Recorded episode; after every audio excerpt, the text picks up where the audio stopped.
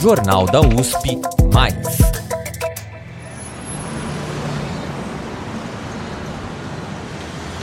E aí, Lau, tudo bem?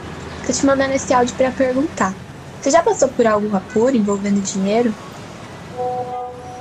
Eu acho que o principal para mim foi quando eu acabei de conseguir meu cartão de crédito e na minha cabeça eu tava gastando só com coisas que eram básicas, só que a primeira fatura tava assim e não tinha como eu pagar. E aí eu fiquei um ano tendo que pagar sempre meu gasto anterior, porque nesse primeiro mês eu empolguei. Na época eu lembro que eu pensava que eu nunca ia conseguir pagar, sabe? Como se eu nunca fosse conseguir zerar minha fatura.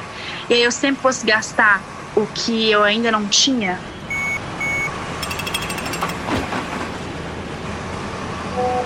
Em alguns meses eu tive que é, parcelar a minha fatura, a minha fatura é que eu não conseguia pagar tudo, e aí eu parcelava e aí cobrava juros. Aí era pior ainda, que eu tava, enfim, pagando por um dinheiro que eu tinha pegado emprestado. Nossa, Lau, vira uma bola de neve, né? Mas você aprendeu alguma coisa com isso? Então, Gi, eu acho que agora eu tô um pouco melhor.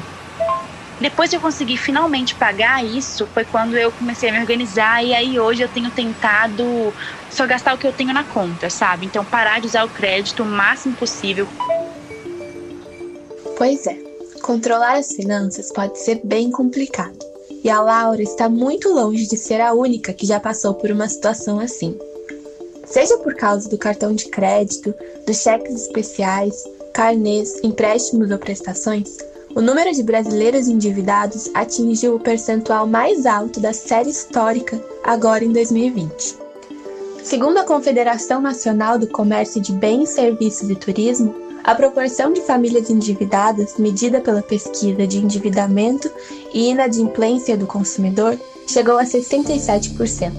Pensando nessa e outras questões que envolvem a nossa qualidade de vida, o Jornal da USP Mais criou a série Viva Melhor para tentar responder dúvidas e compartilhar dicas, sempre com a ajuda de especialistas, sobre como a gente pode se cuidar melhor. Eu sou Giovanna Stael e a pergunta desse episódio é: como eu posso cuidar melhor do meu dinheiro?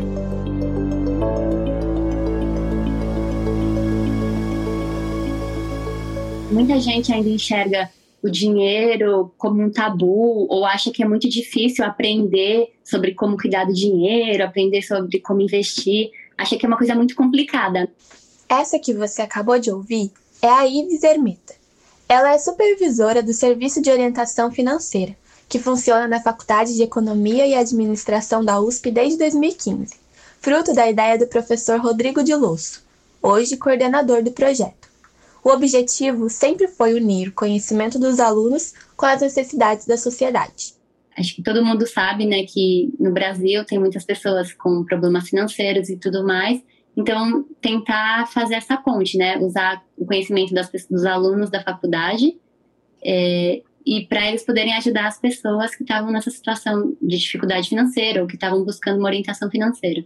Educação financeira é para todo mundo, porque na sociedade que a gente vive, o dinheiro faz parte do nosso dia a dia, da nossa vida. Oi, meu nome é Betina, eu tenho 22 anos e 1 milhão e 42 mil reais de patrimônio acumulado. Você deve se lembrar da Betina, que viralizou na internet em 2019 dando conselhos financeiros no YouTube. E não é só ela. O site está lotado de vídeos onde pessoas distribuem suas dicas sobre enriquecer. Mas será que confiar somente em qualquer especialista da internet é realmente uma boa ideia? Quando, você, quando a gente vai aprender sobre isso, tomar muito cuidado com a fonte que a gente está aprendendo, né? Então, procurar sempre fontes confiáveis, de instituições confiáveis, porque hoje em dia tem muitas informações, só que nem todas são, tão, são corretas. Procurar informações confiáveis é uma das principais dicas da IP. Ela conta que no SOF, alunos de qualquer curso da FEA podem colocar seus aprendizados em prática, alguns como estagiários, outros como voluntários. Para isso, além de transmitir confiança à população atendida, esse contato prático oferece um aprendizado fundamental. Na universidade a gente trabalha, tem muito conhecimento, só que muitas vezes a gente não sabe como aplicar esse conhecimento. Então, ele tem o conhecimento teórico da faculdade e quando ele atende no software, ele começa a ter o conhecimento prático de como as coisas funcionam no dia a dia. Qualquer pessoa pode procurar o serviço. E para conseguir atender todo mundo, eles também contam com uma assistente administrativa. O Brasil é um país que tem muitas pessoas endividadas, né? Então, poder ter um serviço é, gratuito em que ela pode ter uma orientação financeira para cuidar melhor do dinheiro dela, eu acredito que é fundamental e tem um impacto muito grande, né? Na vida na vida pessoal de cada pessoa que é atendida pelo software. E aí me conta como essa procura funciona. A gente só faz agendamento por telefone, né? Ela marca um horário e aí ela vai presencialmente. Aí ela vai até a nossa sala da fé. Vale dizer que, por enquanto, o SOF ainda está estruturando a possibilidade de fazer atendimentos online por causa de questões burocráticas. Mas, em tempos normais, Bom, a gente funciona como uma orientação financeira, né? Então, assim, a gente funciona em dois atendimentos. Então, no primeiro atendimento, a pessoa vai e ela apresenta a situação dela pra gente. Então, ela vai lá e explica as dúvidas que ela tem, as dificuldades que ela tem. Após esse primeiro atendimento, é elaborado um relatório focado no caso da pessoa. Esse relatório passa por uma revisão é, e depois a gente marca um segundo atendimento que a gente chama de retorno. Então, nesse retorno, a pessoa vai ao SOF mais uma vez e a gente apresenta a orientação que a gente elaborou para ela. E quem costuma procurar esse tipo de orientação? Primeiro, como você deve imaginar, existem aqueles que querem se organizar para quitar dívidas. Elas têm, por exemplo, várias dívidas e elas não conseguem pagar todas de uma vez e elas procuram a gente para poder organizar isso, assim, qual dívida eu pago primeiro, é, qual dívida eu pago depois, que ordem que eu monto. Mas eles também atendem o extremo oposto. São pessoas que querem aprender a investir. Então elas têm um dinheiro guardado, elas falam, ah, eu tenho dinheiro tá parado na conta, tá só na poupança, eu quero aprender a investir melhor e tudo mais, quero diversificar meu, é, os meus investimentos. Como é que eu faço? Onde eu coloco? Onde é seguro colocar e tudo mais. Mas é importante dizer: o número de brasileiros que investem, por exemplo, no mercado de ações, era de 858 mil, segundo dados de 2019 da B3, antiga Bovespa.